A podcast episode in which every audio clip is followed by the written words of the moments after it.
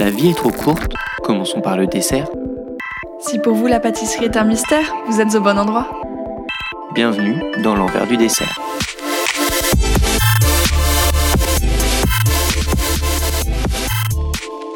Je suis Clémence Méran-Freinet, globe-trotteuse gourmande qui a fait des études littéraires, puis un CAP pâtisserie à Ferrandi en 2017. Et c'est là que j'ai rencontré Vincent. Et donc moi, c'est Vincent, Vincent Paulès. Je suis un grand curieux passionné de pâtisserie passé de la gestion d'entreprise au CAP à avec Clémence. Je suis aussi très bavard, mais ça tombe bien, on est justement là pour discuter.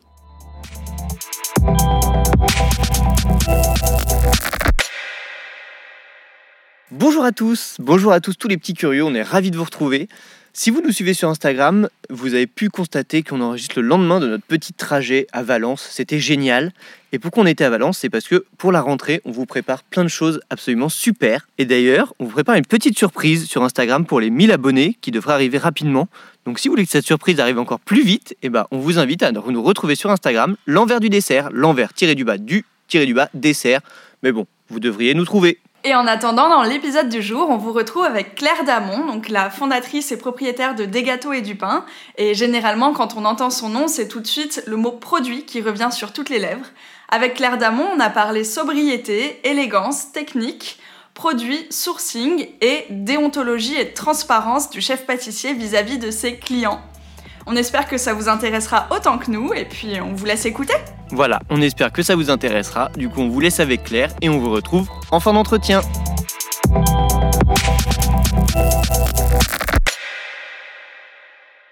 Alors bonjour à tous, aujourd'hui on se retrouve euh, dans des locaux euh, particulièrement euh, jolis pour des bureaux en coulisses des laboratoires et on est notamment avec Claire Damon qui est la fondatrice et propriétaire de l'enseigne des gâteaux et du pain. Mais maintenant, je vais la laisser se présenter. Bonjour Claire Damon. Bonjour. Ben, vous l'avez déjà bien fait, euh, pas grand chose à rajouter. Oui, pâtissière, Claire Damon, pâtissière.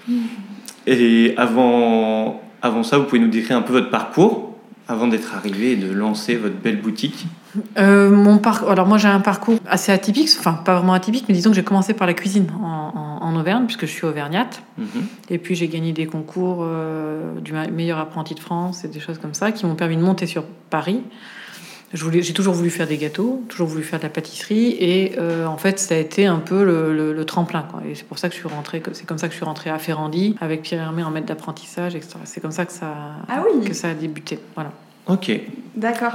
Du coup, c'était un, CAP connexe non, non, moi je, suis partisan des apprentissages un petit peu longs. D'accord. Donc euh, c'était euh, à Ferrandi, euh, j'avais déjà fait des CAP cuisine, j'avais fait un CAP pâtisserie en Auvergne également, et ensuite quand je suis montée, j'ai fait un bac pro en trois ans, et en même temps il y avait le CAP boulanger. D'accord. Ouais. Ok.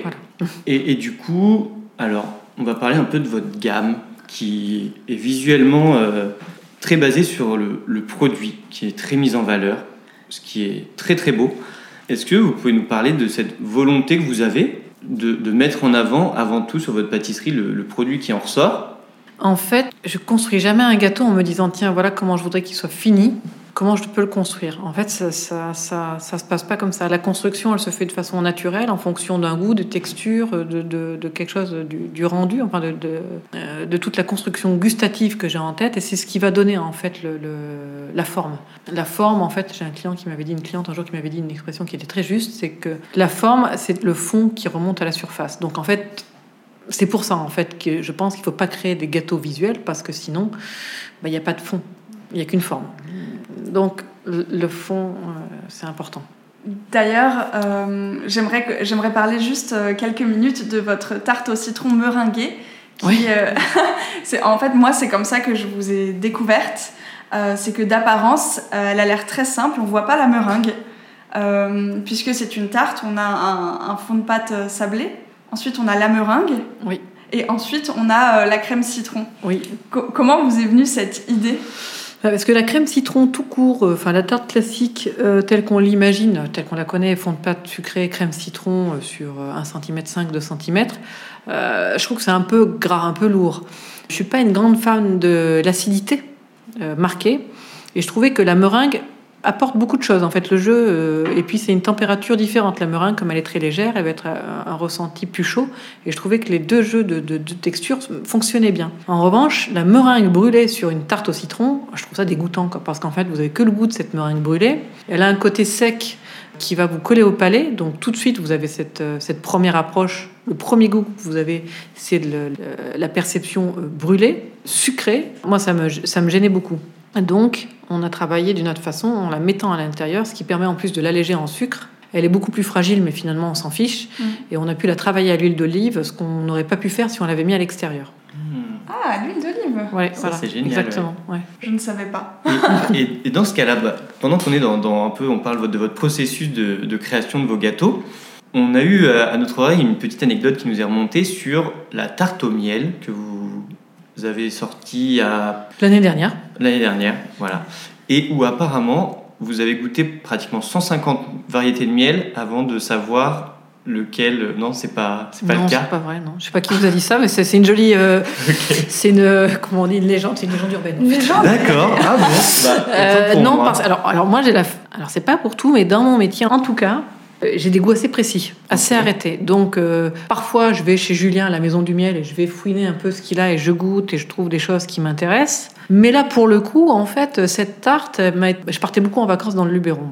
Et euh, Asso, euh, les lavandes, etc., etc., euh, même un peu plus bas, Beaunieu, tout ça. Et c'est comme ça que j'ai trouvé des amandes, des très jolies amandes. C'est comme ça que j'ai trouvé du très joli miel. Et puis, euh, j'avais goûté, en fait, sur le plateau de Sceaux, un, un nougat, donc amande miel, qui était Mmh. euh, super. J'ai discuté avec la, la, la, la dame. Bon, bon, bref, c'est comme ça qu'on a trouvé nos amandes françaises et qu'on fait toute l'année. L'idée de les marier au miel, en fait, est venue assez rapidement. En fait, le miel de lavande, non, non, c'est imposé. Quasi immédiat, quoi. Quand, quand, du coup, quand vous, vous créez un, une nouvelle pâtisserie, vous avez déjà un, un, goût que vous voulez obtenir ouais, en ouais. tête. Oui, oui, oui, déjà. Mais là, c'est très intéressant parce qu'en en fait, on part du nougat, qui est une association miel-amande qui existe déjà. Agrumes. Parce qu'il y a un tout petit peu d'agrumes. Et un peu d'agrumes. Et, et, du coup, on essaye de le réinventer ou de le faire vivre autrement. Disons que c'est ce goût-là que j'ai. Re... Enfin, c'est le. Quand j'ai goûté ce nougat, j'ai trouvé très bon. Il était très riche en amandes, les amandes étaient bien toastées, le miel était bien dosé, c'était un miel parfumé. Il y avait quelques écorces d'orange confite. Ça m'a plu. L'idée, c'était pas de le réinterpréter, mais c'était juste que cette sensation que j'ai trouvée agréable, je me suis dit, tiens, pourquoi on travaillerait pas le miel? Comment on pourrait le travailler? Euh, Donc, ça a donné quelque chose de vraiment, non, totalement différent, parce que euh, il y a peu d'amandes, euh, le miel y est travaillé d'une façon extrêmement légère, donc non, vraiment différent. Et, l'orange, en fait, est utilisé comme un condiment, c'est-à-dire qu'on la sucre pas. C'est une orange qu'on va cuire euh, basse température assez longtemps, qui n'a pas de sucre, donc à goûter comme ça, mixé avec la peau et la chair, c'est pas forcément très agréable, mais... Mm -hmm. Euh, l'ensemble en fait est assez juste. Ouais, je, du coup, je, je, me demande, en fait, vous avez eu une émotion en goûtant ce, ce nougat. Oui. Et euh, est-ce que quand vous vous lancez dans un processus de recherche et développement, vous avez comme une bibliothèque d'émotions et de ressentis que vous voulez faire, euh, comment dire, revivre ou c'est ah non non c'est plus, beaucoup plus euh, simple. Hein, pour, enfin, en tout cas, la mort c'est beaucoup plus simple quoi. C'est je me dis pas tiens j'ai envie d'avoir un gâteau gay qu'est-ce que je vais faire? En fait c'est pas du tout le en fait mon gâteau n'est jamais créé en fonction de, de, de, quelque chose que je veux faire ressentir. Mm -hmm. ça c'est important. Euh, en ce moment je suis en train de travailler sur euh, ça fait longtemps que je veux travailler sur la mûre sur la mûre moi je trouve d'intérêt de travailler la mûre que quand elle est sauvage parce qu'il y a que comme ça qu'elle a du goût. Les grosses mûres d'élevage de culture ouais. sont pas bonnes. On peut les utiliser parfois en décor mais c'est extrêmement rare. Là, j'ai trouvé un fournisseur qui, euh, enfin un cueilleur, qui me dit c'est bon, je peux vous avoir euh, des murs sauvages, je peux vous en faire cueillir. Donc là, je vais travailler sur ce, sur ce goût-là, mais parce qu'en fait, en amont, j'avais déjà quelque chose, parce que quelqu'un qui m'est proche, euh, qui m'est cher, m'avait parlé de mûres qu'il aimait trouver. Moi, c'est la, la mûre, c'est aussi une de mes confitures préférées. L'idée n'était pas d'en faire une confiture, mais ce, cette idée euh, de cueillette sauvage euh, à mi-montagne, etc., etc., en fait, c'est ça, en fait. Il y, y, a une autre histoire derrière, mais ça, je le dirai quand j'aurai fait le gâteau. mais c'est tout, tout euh, oui, c'est des émotions qui sont perçues, des, euh, des rencontres qui font que, qui s'emboîtent à un moment donné. Pourquoi? Je sais pas, qui s'emboîtent et qui. J'ai idée de, de, mettre des produits ensemble et après, on travaille en fonction du goût que moi j'ai en tête et que je veux faire, euh, que je veux restituer. Du, du coup, ce qui est intéressant là-dedans, c'est que c'est pas euh, j'ai tant de ressources dans lesquelles je vais piocher quand je décide Non. de me poser en R&D, recherche et développement, mais c'est plutôt j'ai Ouais. cette idée en tête qui me qui me travaille ou que je garde en mémoire depuis un moment et quand la rencontre se fait peut-être avec le cueilleur, peut-être avec une autre histoire, là c'est le moment où on va chercher à créer un nouveau gâteau. C'est ça. Exactement. C'est beaucoup plus intuitif. Ouais. Mais en fait, le processus de création, alors c'est très processus de création, c'est super pompeux. c'est destiné normalement aux artistes. Je considère qu'on a une approche artistique, cer- certainement que j'ai une sensibilité artistique, ça, ça c'est indéniable. Mais en tout cas, normalement, les artistes, c'est un peu comme ça qu'ils ou qu'on travaille. Quoi. On travaille sur, euh, ouais, sur des sensations. Ouais. D'accord. Et du coup, donc on a compris que votre, votre gâteau, vous, vous le faites sur la sensation, enfin sur le goût d'un que vous d'un souvenir que vous avez, etc. Et du coup, est-ce que euh, c'est pour ça que vous faites des visuels très simples Parce qu'en fait, vous voulez vraiment que votre gâteau inspire un, un goût que vous avez eu, et euh, plutôt que, enfin, comme des visuels qu'on peut avoir plus communément, quoi. Non, c'est parce que euh, j'aime la sobriété, de manière générale. Ça se ressent. Je pense que le, le nom de la boutique Voilà. parle pour lui-même. Des gâteaux et du pain. C'est ça, voilà, exactement. C'est vrai. Ouais, ouais. Le message est clair. Et que l'idée, c'était de... Ben, Il n'y a pas de leurre, en fait. Le produit, il est beau tel qu'il est. C'est c'est comme quand vous allez manger dans des grands restaurants. Alors, il y en a qui sont très, très travaillés, très euh, dans le labeur. Euh, moi, je suis moins fan. Et puis, vous avez des choses beaucoup plus libres, beaucoup plus... euh, euh, oui, une cuisine d'instinct, c'est ça. euh, une cuisine d'émotion, euh, comme chez Passard ou autre, ou chez Brasse. Et vous allez avoir des choses dans, une, enfin, dans l'assiette qui sont euh, extrêmement simples, mais qui vont être très sophistiquées en termes de cuisson, de, de, de mariage de goût, de, de saveur, de texture. Enfin, voilà, c'est- d'architecture et de finalement de choix des ingrédients plus ça. que dans le, la mise en scène. Exactement, tout dépend où vous voulez travailler. Je dirais que quand vous êtes très attaché au visuel et à la sophistication visuelle, l'approche du goût va être différente parce que c'est votre personnalité. C'est pas un critère de jugement, mais vous allez, vous avez forcément une personnalité différente. Moi, en allant avec, des gâteaux qui vont être travaillés dans les textures, dans des choses qui vont être un peu plus euh, profondes, un peu euh, euh, moins euh, tape à l'œil, un peu moins euh, évidentes, bah, j'exprime aussi une sensibilité différente. Et, du coup, vous parliez tout à l'heure de, de certains chefs de grande cuisine, de grande cuisine qui, qui fonctionnent un peu comme ça. Est-ce que vous, vous pensez, vous jugez que vos, vos débuts en cuisine Oui. vous apportent sur votre travail Oui, oui. encore actuellement Énormément. Énormément parce que euh, dans la cuisine, il n'y a pas, on stocke pas. De manière générale, en fait, Euh, dans les restaurants, vous recevez vos, euh, vos légumes qui sont de manière générale de très belles factures. En tout cas, dans ce que j'ai fait, vous les travaillez, vous avez une cuisson qui est très juste et vous servez. C'est-à-dire que c'est immédiat, c'est, euh, vous avez, vous n'avez- il n'y a pas de filet. Vous, vous travaillez sans filet, quasi. Euh, et puis, il y a une approche du feu, il y a une approche de la cuisson, du taillage, qu'on n'a pas en pâtisserie. Vous savez, dans votre apprentissage, et c'est un, un grand débat que j'ai avec euh, Jean-Pierre, euh, qui Mhm. était également mon professeur, c'est Ah oui. qu'effectivement, euh, On, on parle de Jean-Pierre Letzbatz qui est dans, dans notre épisode 1. Voilà. voilà, qui- euh, à mon avis, euh, il faut qu'on revienne aux fondamentaux. C'est-à-dire que c'est très joli d'apprendre à dessiner au cornet euh, joyeux anniversaire sur un gâteau, mais on s'en fout tous, enfin, très clairement. Ah Non, oui, mais c'est vrai. Ça, c'est vrai que c'est un sujet revanche, de débat. choisir une fraise. Quelle fraise on prend Pourquoi Comment on la taille Comment Pourquoi il faut un couteau affûté Pourquoi il faut une lame inox Pourquoi Ça, c'est l'essentiel parce que c'est ce qui fait le goût de notre gâteau. Euh, et la vraie, euh, moi, j'en parlais encore ce matin avec euh, un de mes employés, et je lui disais le, luxe dans quelques temps, ça sera c'est la matière première rare, c'est la matière première d'exception. Ce sera ça notre plus-value, c'est de, de nos qualités de sourceur et de, et de savoir transformer la matière sans l'abîmer et faire perdurer tout, tout ça. Pour, pour, euh, juste, euh, du coup, j'ai j'ai deux questions, mais je vais, je vais prendre dans l'ordre. Euh, vu que Vincent parlait de votre formation en cuisine, finalement, euh, moi j'ai une question toute bête. Pourquoi plutôt de la pâtisserie boutique que du dessert à l'assiette? Euh, parce que je trouve que le dessert à l'assiette, il y a quelque chose d'assez assez frustrant, c'est qu'il il arrive, bon, vous me direz le- la pâtisserie aussi, mais on n'est pas forcément dans le partage. Autour d'une table, vous avez des convives qui peuvent prendre euh, quatre desserts différents, donc difficile de parler de, de- de ce qu'on mange. Enfin, on, Ah. on échange moins. C'est pas la même chose, c'est beaucoup plus. euh, on va pas au restaurant tous les jours, et on prend encore moins de desserts au restaurant tous les jours. Et, et je trouvais que dans la boutique, euh, il y avait un côté beaucoup plus festif pour les anniversaires. Où, Mhm. enfin, on prend prend un gâteau, qu'on partage le gâteau, le gâteau du dimanche. Il y a quelque chose en fait que je trouve qui est plus euh, pâtissier en fait. On marque le coup. Exactement. C'est ouais. Et, euh, et ma, ma, deuxième question, du coup, euh, on a parlé des qualités de sourceur et, euh, et du produit, de la matière première. Moi, je dirais que votre pâtisserie aussi, elle est à la fois très travaillée. On, on voit le processus de, en tout cas, de réflexion et de construction, mais en même temps, on présente le produit très brut. Donc c'est c'est assez complexe, la simplicité finalement. Et euh, tout à l'heure, vous parliez des amandes françaises. Et d'ailleurs, vous faites, euh, vous communiquez dessus. C'est une des premières choses qu'on voit dans la boutique. Et quand on arrive euh, en caisse, on voit que vous vendez de la poudre d'amande française et des amandes effilées. Est-ce que vous pensez que le chef pâtissier a un rôle de pédagogie et d'éducation du consommateur vis-à-vis des produits? Pédagogie, éducation, je ne sais pas, je pense pas. En tout cas, euh, on se doit d'avoir une certaine déontologie et transparence. Ça, c'est la première chose. Après, je dirais que si on veut aller un peu plus loin, si on veut euh, que les générations futures, si on veut que... Enfin, on est tous en train de parler d'écologie, on est tous en train de dire qu'on veut changer les choses, mais quand il s'agit de mettre euh, 50-60% de plus dans l'achat d'une poudre d'amande, plus personne ne veut le faire. Aussi bien nous, professionnels, que souvent le consommateur qui, dans ses actes d'achat, va regarder le prix plus que l'arrière. Donc, euh, nous, en fait, c'est une démarche qu'on a, eu, euh, qu'on a toujours eue. Du coup, nos clients sont habitués, on est connus pour ça, on est connus pour, euh, pour cette sélection de produits, pour ce, ces choix.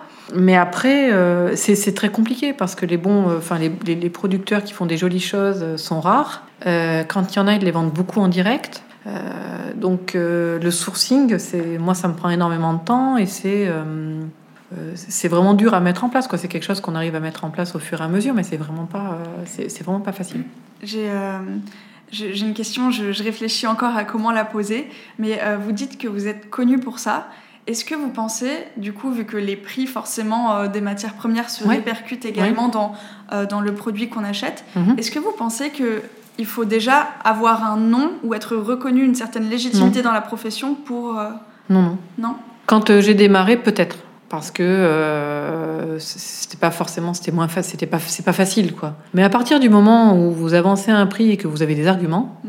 euh, après le client il est libre. En fait, on- moi je force personne à venir chez moi et euh, moi souvent j'entends des gens qui me disent non mais en fait je peux pas acheter de fraises parce que mon fils il est allergique. Mais en fait non, en fait il est pas allergique aux fraises. Le problème c'est qu'il est allergique aux fraises d'Espagne ou belges ou autres qui ont, sont poussées avec euh, des pesticides, qui c'est souvent du hors du hors sol, c'est des choses qui sont extrêmement traitées. Enfin c'est toute une c'est une histoire qui est catastrophique et je pense qu'il faut Enfin, moi, je pense qu'il faut pas, il faut, il faut pas juger les gens parce que pendant des années, on leur a dit allez au supermarché, achetez moins cher, euh, mettez tout dans les vacances, ceci, cela.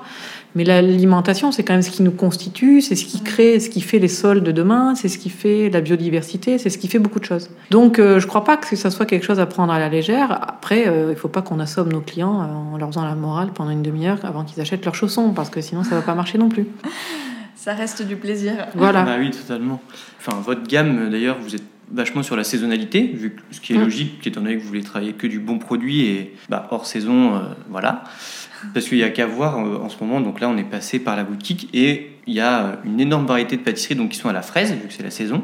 Et il y a, il y a encore des pâtissiers qui euh, se disent Mais oui, mais ma clientèle, ils veulent aussi de la fraise en hiver, des gâteaux à la fraise, ceci, cela, même pour les bûches. Les bûches, ouais. Alors que bah, on voit avec vous, bah, déjà vous changez votre carte. euh, Ouais, quasi tout, enfin, Voilà. toutes les semaines, il y a des nouveautés. Ouais. c'est ça, tout le temps. Et pourtant, euh, bah, je pense que justement, les clients fidèles sont aussi contents de retrouver ça, une un variété, et euh, bah, même de découvrir, en fait, vous leur faites peut-être même découvrir des produits tout au long de l'année en fonction de la saisonnalité. Oui, c'est ça. Mais en fait, c'est aussi euh, ça, pour le coup, c'est vraiment un travail que j'ai appris en cuisine. C'est-à-dire qu'en cuisine, quand vous avez des, quand c'est la saison des asperges ou la morille ou la truffe, on va essayer de, ou des choses plus simples, on essaye de l'exploiter euh, ou de l'utiliser plus largement. Euh, moi, la fraise, je la démarre très tard. C'est-à-dire qu'on la démarre pas avant mi-mai, quoi. Par rapport à certains confrères euh, qui la démarrent pour Pâques. Enfin, c'est, voilà, on, démarre assez tard. Donc du coup, quand on, va quand on la présente, quand on en fait, on, on fait effectivement euh, une gamme euh, assez étendue. Et les gens le savent et en profitent. Et la semaine prochaine, la tarte fraise s'arrête, voilà. Et on passera sur autre chose. Moi, je, je, je vais raconter une petite histoire. Du coup, euh, à la fin du CAP, on a eu euh, quelques TP où on pouvait euh, créer, tu sais ce que je vais dire, Oui. où on pouvait créer, enfin, faire notre petite créa. Et moi, je, je n'ai pas le sens créatif de Vincent qui a beaucoup réfléchi et qui, qui est très perfectionniste, mais j'adore la tarte aux fraises, c'est ma pâtisserie préférée. Et du coup, je me suis dit, bah, je vais essayer de reproduire la tarte aux fraises que j'aime bien, c'est-à-dire fraises fleurs d'oranger avec des petits cubes, donc c'est celle de Claire. Et, euh, et c'était ma, ma, petite histoire. Donc euh, j'ai fait ça et quand Jean-Pierre il est arrivé au moment de la dégustation, il m'a dit bah c'est pas vraiment ton idée ça. du coup c'est vrai que tous les ans moi j'attends la, la, tarte fraise fleur d'oranger. Ouais ouais. On a une très jolie fleur d'oranger, pardon, je vous coupe, mais on a une très jolie fleur d'oranger, oui, d'un, de quelqu'un qui fait ça à Valoris. À toute petite échelle, euh, ils cueillent les fleurs le matin, elles sont distillées quelques heures après pour pas euh, subir de fermentation et pour pas perdre en, en ce côté floral qui peut s'évaporer assez vite. Et voilà, en fait, c'est en fait, ce qui. Tout à l'heure, vous en parliez pour vos émissions et la façon, le cœur que vous mettiez dans votre travail. Moi, c'est pareil. En fait, si, j'aurais pas de plaisir d'aller acheter mes fraises euh, chez Métro, de la fleur d'oranger, de la prendre, le premier bidon qui me tombe sous la main, le beurre, pareil. En fait, je Ouais, bah, bah, je trouve que déjà, enfin, du coup, quand vous décrivez un peu vos pâtisseries, le fait que vous parliez de la rencontre, de comment vous avez sourcé ce produit, ça, je trouve que ça apporte presque une valeur en plus au gâteau avec une petite histoire. Quoi. Le gâteau a vraiment une petite histoire, alors qu'en effet, bah, faire de la tarte aux fraises avec des fraises achetées euh, enfin, chez un grossiste ou etc., ça, ça, ça, perd un peu une petite saveur, je trouve. Oui, mais je suis d'accord, c'est ce qui fait l'âme des choses en fait. Hein. Mm-hmm. Mm. C'est quoi votre fraise préférée? J'imagine que ça dépend pourquoi. Non, oui, ça dépend pourquoi. Après, c'est. Euh, je suis pas une grande fan des, des, des, des, nouvelles variétés. Enfin, là, il y en a plein en ce moment. Euh, tout le monde donne un peu les mêmes. Moi, je trouve qu'une gariguette qui est bien faite. En fait, ma fraise préférée, c'est de la fraise de plein champ, déjà. Ok. Parce qu'en en fait, on parle beaucoup de variétés. Mais euh, une gariguette hors sol, c'est moi, j'aime pas. Une gariguette de, plein champ, déjà, c'est plus intéressant. Il y a des variétés remontantes qui sont super. Il n'y a pas de. Hum, j'aime pas les grosses fraises. Je préfère quand elles sont un peu petites, euh, quand elles sont, euh, elles, elles sont un peu charnues, pas trop pleines d'eau. Mais ça, c'est le plein champ. Donc, euh, voilà. Mais alors là, c'est du coup, c'est très intéressant puisque on, on, parlait de sourcing et maintenant vous parlez même du mode de production. Du coup, le, pâtissier doit s'intéresser euh, aux produits, euh, euh, avoir quelques notions d'agronomie. Bah, c'est important. On est obligé de s'y intéresser. En fait, le, métier, il évolue. En fait, je pense qu'on n'est pas obligé, et je pense qu'on l'a toujours fait, parce qu'en fait, avant, c'était du bon sens. En fait, tout ce qu'on est en train de remettre en place aujourd'hui, avant, mhm. c'était du bon sens. Quand on était, euh, enfin, mes grands-parents ou mes arrière-grands-parents, il y a quelque temps, ils faisaient que du locavore parce qu'en fin de compte, euh, voilà, et ils connaissaient forcément euh, le producteur de fraises chez qui ils achetaient. Enfin, ils étaient producteurs de fraises, mes arrière-grands-parents, donc voilà, ah. mais entre autres. Et mais du coup il connaissait tel producteur, tel paysan, il savait qu'il travaillait mieux, qu'il élevait mieux, qu'il faisait des choses. Euh, et, ça se faisait comme ça. Et on connaissait, en fait, on était en rapport avec la terre. On était tous en rapport avec la terre, à part certains citadins, mais même encore, on était peu coupés de la nature et des saisons. Aujourd'hui, c'est plus le cas. Et euh, c'est pour ça qu'on arrive à euh, l'élevage intensif, autant pour les fraises que pour les animaux, mmh. qu'on s'en rend pas compte parce qu'on ne le voit pas. Mais si on avait les élevages sous le nez, comme l'avaient nos grands-parents, arrière-grands-parents, on pleurait du matin au soir en se disant qu'on est les rois des, imbéciles, quoi. Donc là, aujourd'hui, on l'a pas, mais on le sait, mais on on le voit pas. Donc oui, bien entendu, qu'il faut quand même, euh, je pense que autant la consommation que euh, l'achat de marchandises, pour moi, euh, en tant que chef d'entreprise, ouais, c'est des actes un peu, c'est des actes, je, dirais actes citoyens, mais c'est pas forcément ce que c'est un peu teinté politiquement et ce que je, c'est pas ce que je veux. Mais en tout cas, oui, on peut pas nier que derrière chaque acte, derrière chaque consommation où il y a quelque chose et qu'il faut qu'on, sans culpabiliser, mais il faut quand même qu'on s'interroge un petit peu de ce qu'on fait. Donc en fait, une sorte de, de, retour au, rudiment, à ce qui se faisait avant, et ça l'intégrer dès, dès l'apprentissage en fait du métier de la pâtisserie. Ouais, mais parce qu'en fin de compte, euh, euh, si on ne sait pas comment pousse une fraise, on la choisit comment? Si on ne sait pas... Euh... Oui, ça fait sens, hein, totalement. Non, et puis il faut goûter également. Ben voilà, en fait, le, le, palais aussi, voir ce que c'est qu'une une fraise qui a un goût de fraise. C'est ça, voilà, c'est ça. En fait, il faut tout réétalonner ou étalonner parce que parce qu'il y a des gens qui n'ont pas eu la chance de d'avoir une culture euh, gastronomique. Enfin, quand je dis gastronomique ou une culture du goût, tout simplement. Et du coup, euh, ils rentrent dans les métiers de pâtisserie ou par hasard ou même par passion, mais ils savent pas forcément. Donc, effectivement, euh, ce paramètre que l'école n'avait pas à prendre en compte il y a quelques années, maintenant, il faut le prendre en compte. Donc, il faut euh, je pense qu'il faut prendre effectivement son bâton de pèlerin. On va mettre de côté le sucre retiré, l'écriture au cornet, tout ce bazar, et on repart sur des essentiels, c'est-à-dire sur le, solfège. Quoi. Le solfège, c'est le goût. C'est rigolo parce que euh, on pourrait se dire que les gammes, justement, et les bases de l'apprentissage, c'est aussi euh, écrire au cornet, euh, le sucre tiré. Mais en fait, on parle de bases techniques. Et vous, vous parlez des bases du goût. La technique, c'est le goût. L- Écrire au cornet, aujourd'hui, euh, comment, comment je pourrais... euh, Sans vexer Le- Jean-Pierre qui est très attaché Je au sais. cornet. Je sais, je sais. Est-ce que quand vous allez au restaurant, vous attachez une importance particulière aux champignons tournés ou aux, carottes tournées qu'il y a dans une assiette? On aurait tendance à trouver ça un peu, même peut-être vieillot. Voilà. Est-ce que, sans parler de ça, on se dit que le temps qui est aujourd'hui si précieux, parce qu'avant, en fait, on avait du temps de faire de la cuisine d'apparat ou- ou de la pâtisserie d'apparat, parce qu'elle est venue comme ça. Enfin, il y a eu, un- enfin, il y a eu toute un- une évolution, en fait, dans le monde de la gastronomie. Et à un moment donné, il y a eu de la cuisine et le, et le, et le dessert d'apparat. Aujourd'hui, en fait, à cette époque-là, les gens travaillaient 18 heures par jour, étaient payés moins que le SMIC, et puis les gâteaux étaient vendus beaucoup plus cher, c'était pas destiné à la même clientèle, etc. etc. Aujourd'hui, avec les conditions sociales, avec les conditions qu'on a aujourd'hui, euh, euh, nos contraintes en fait, qui sont euh, sociétales, c'est pas possible quoi. Vous pouvez plus mettre quelqu'un qui écrit 10 minutes comment vous vendez cette plaquette où il y a marqué joyeux anniversaire.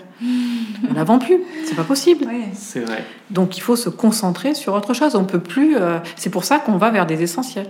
Et d'ailleurs, ça se retrouve, car c'est sûr que, mine de rien, le cornet, il y a qu'à regarder des vitrines euh, dans la rue en bas de chez vous, euh, c'est quand même quelque chose qui se voit de moins en moins. Et euh, c'est vrai qu'on. Je sais pas si, je, je sais pas si tous ceux qui nous écoutent ont notion de ce que c'est, parce que C'est vrai. on, on en parle, voilà, on en parle entre pâtissiers. Mais l'écriture au cornet, bon, évidemment, Claire en a parlé, c'est le joyeux anniversaire qu'on verra sur une plaque, soit de pâte d'amande, soit de chocolat blanc sur les gâteaux. Ça, à la limite, on peut le commander. Euh, et c'est pas forcément là. Mais avant, les entremets, donc les, les gâteaux qu'on qu'on achetait à la crème, à la mousse, euh, un peu dans des cercles ronds, ils étaient décorés, il y avait des bordures. Donc euh, c'est vraiment un entraînement euh, comme un musicien ferait ses gammes. On faisait euh, C'est une, une sorte de, de dentelle chocolatée sur le dessus euh, Voilà. Qui venait, euh, oui, décorer le produit, décorer, le mettre en valeur un peu le gâteau. Et alors, il y a différents styles de bordure. Et donc, euh, on, on a parlé euh, plusieurs fois de Jean-Pierre parce qu'au début de l'année, dès qu'on arrive en CAP, il nous dit globalement vous choisissez votre bordure et toute l'année, vous travaillez la même. Donc, à la fin d'un TP, il faut nous imaginer on est tous là à sortir nos, nos plaques euh, en inox, à faire fondre de la pâte à écrire, donc de la pâte euh, du chocolat avec un peu d'huile. Mm. On fait nos cornets, c'est-à-dire que c'est du papier sulfurisé en triangle qu'on va plier nous-mêmes et euh, pour que ça fasse un espèce de stylo. Et pendant 10 minutes, on doit faire notre bordure. C'était l'exercice préféré de Vincent. Oui, parce que c'est très technique, euh, mine de rien, euh, c'est pas. c'est une maîtrise à avoir. Ouais. Que... Voilà, c'est c'est de ça qu'on parle Je et ça prend du temps. Ça peut très facilement être moche, Oui. il faut Déjà. le dire aussi. Parce que c'est parce qu'en fait, ça fait une écriture d'enfant, quoi. si on le fait pas bien. C'est ça, exactement. Donc en fait, il vaut mieux soit très bien le faire, C'est ça. et dans ce cas-là, on est rapide et efficace, soit s'abstenir peut-être parfois.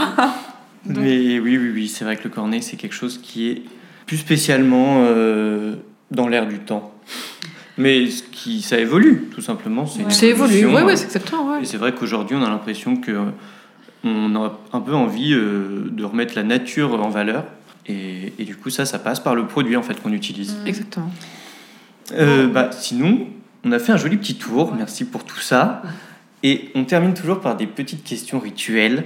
Donc, on va vous demander la première, c'est quel est, c'est quoi votre premier souvenir sucré? Oh, je- je- C'était forcément un gâteau familial, donc je sais pas, le gâteau aux noix de mon arrière-grand-mère ou euh, où ma mère faisait des tartines de pain grillé euh, avec de la confiture euh, d'abricot. Enfin, tout était fait maison, bien entendu, qui était euh, fabuleuse. Et ma grand-mère. aussi? Ouais, ouais. Waouh Et ma grand-mère faisait. Ma grand-mère faisait aussi beaucoup de gâteaux, peut-être la pompe aux pommes voilà, de, ma- grand-mère. J'ai l'impression qu'on est, on est pas mal dans le goûter, davantage que dans le dessert. Euh, oui, ben parce que le gâteau, c'était quelque chose qu'on prenait au goûter, et plus le dimanche d'ailleurs que toute la semaine. Mhm. Donc on comprend euh, la notion de partage, de, de partager le même gâteau. Ouais. Mhm. Mais est-ce que du coup, c'est grâce à ce pain fait maison que vous aviez quand vous étiez petite que vous avez voulu euh, ne pas délaisser le pain et en mettre dans votre boutique? Non, non, rien à voir. Non, rien à voir. Bon. Pour- non, parce que il y a, je trouve qu'il y a une dimension euh, beaucoup plus quotidienne dans le pain, beaucoup plus euh, euh, moins sophistiquée, mais euh, c'est- pas inintéressant que les gâteaux soient sophistiqués. Mais disons que le pain, hum, apporte euh, quelque chose de plus simple. Mhm. Oui, c'est une autre envie, en effet. Ouais, voilà. Ouais, oui, c'est ça. Et c'est aussi des moments différents de la journée. Exactement. Ah oui, ouais. totalement. Du coup, euh, des gâteaux et du pain nous accompagnent toute la journée. et euh, la, la deuxième question, c'est euh, est-ce que vous auriez des adresses à nous conseiller, euh, qu'elles soient sucrées ou salées, Des petits Et- coups de cœur gourmands. partout en France euh Oula Alors, j'ai pas travaillé du tout à la question. Euh, oui, il y a Sauvage, rue du Cherche-Midi, qui est pas très loin, où je vais déjeuner euh, souvent, euh, parce qu'ils Ok. ont une très bonne sélection de, de produits, de vins bio, etc. etc. donc ça, c'est bien. Ben, Passard, bien entendu. Euh, Brasse à l'Aïole. euh, Pascal Oria aussi à l'Aïole, qui fait une foisse euh, sublime. Donc, il faut vraiment y aller. C'est quoi une foisse? Ah, c'est un gâteau à base de... C'est comme une brioche, avec de la fleur d'oranger et, du- et quelques morceaux de cédra. Oh Ah ouais. Ah oui, Ouais, ouais, ouais. il faut qu'on aille s'éduquer un peu. C'est ça. C'est bien, c'est qu'on apprend beaucoup là en faisant ce, ce podcast. Ah oui. Du coup, euh, on a plein de nouvelles envies. Voilà. Mais non, après des adresses, moi j'en ai pas mal effectivement en Auvergne pour les fromages ou des choses comme ça. Mais après, moi je fais beaucoup les marchés, je vais chercher des producteurs à droite. à- Enfin, ce que je fais ici, je le fais euh, Mhm. chez moi. Génial. Bah super, merci beaucoup Claire. Bah, c'est moi qui vous remercie. Merci.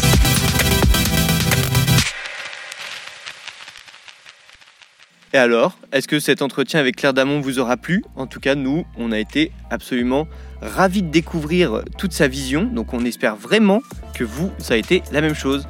Et d'ailleurs, après qu'elle nous ait parlé de ses pâtisseries, forcément, avec Clémence, on n'a qu'une qu'une envie.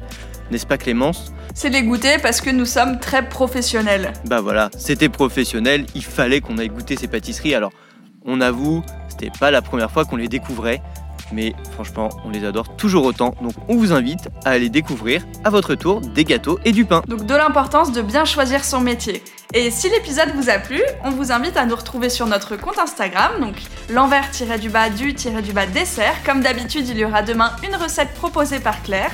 Vous pouvez également nous retrouver sur notre site pour vous y inscrire à notre newsletter, où on vous raconte toutes les semaines une petite histoire pour accompagner la sortie de l'épisode. Et puis, vraiment, si le projet vous plaît, euh, vous pouvez nous retrouver sur Apple Podcast ou toute autre plateforme sur laquelle vous pouvez nous écouter et soit vous abonner, soit nous donner 5 étoiles, ça nous donne de la force et ça c'est important. En dernier, on n'oublie pas de remercier 12, l'artiste qui nous a composé les musiques de l'épisode et qui a réalisé le mixage de celui-ci. Et on se retrouve mercredi prochain. À la semaine prochaine